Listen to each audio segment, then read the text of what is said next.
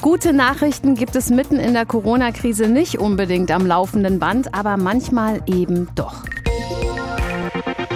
Die Bertelsmann Stiftung hat gerade ihren, so heißt das, Radar für gesellschaftlichen Zusammenhalt vorgelegt. Eine repräsentative Studie, für die von Anfang Februar bis Ende März mehr als 3000 Menschen über 16 befragt wurden.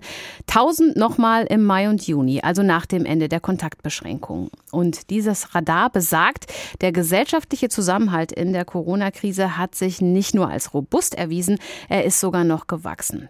Über die Studie habe ich gesprochen mit dem Mann, der dafür verantwortlich ist, Dr. Kai Unziker. Er ist Projektleiter bei der Bertelsmann Stiftung und und er hat eben diese Studie geleitet.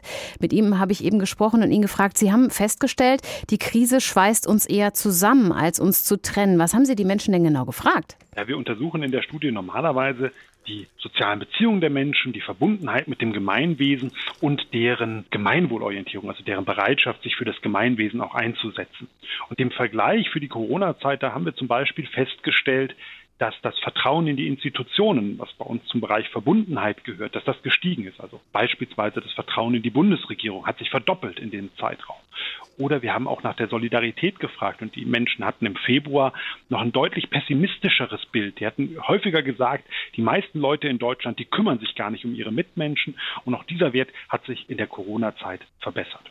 Jetzt basieren Ihre Ergebnisse ja auf den ersten Monaten. Was sagen die Menschen denn, wenn sie langfristig mit Corona leben müssten? Kann die Stimmung da auch noch kippen? Ja, wir haben nicht danach gefragt, ob sie langfristig mit Corona leben müssen, aber wir haben sie gefragt, wie sie so in die Zukunft schauen. Und mhm. im Durchschnitt kann man sagen, wie sie sich so ihre Lebenslage in fünf Jahren vorstellen. Da ist der Blick schon optimistisch. Da ist eine überwältigende Mehrheit der Menschen der Meinung, ja, in fünf Jahren, da geht es uns auch wieder gut und da geht es uns besser. Kurzfristig haben aber doch auch viele Leute den Eindruck, ja, das kann auch die Situation und die Chancen gerade der kleinen Leute einschränken. Also über die Hälfte ist der Meinung, also die müssen da ganz besonders die Lasten tragen und das kann auf Dauer dann schon anstrengend und eine große Herausforderung werden. Glauben Sie, dass Ihre positiven Ergebnisse vielleicht auch was damit zu tun haben, dass viele Vergleiche zu anderen Ländern gezogen werden oder anders gefragt, geht es uns so gut, weil es anderen Ländern schlechter geht?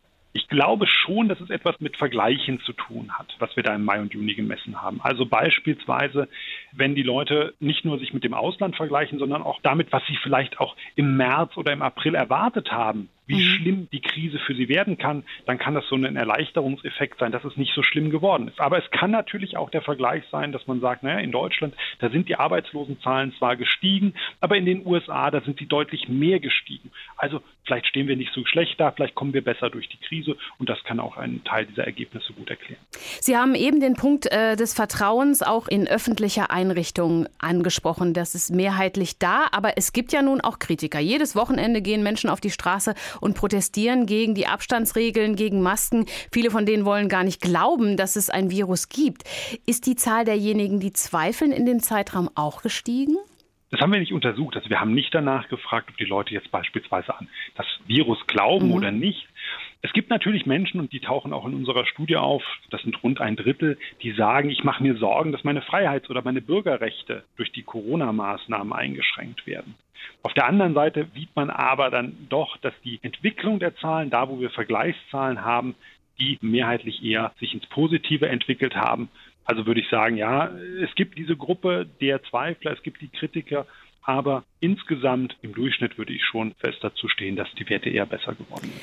Sie geben am Ende Ihrer Studie ja auch eine Empfehlung an die Politik und die Gesellschaft. Was raten Sie da genau?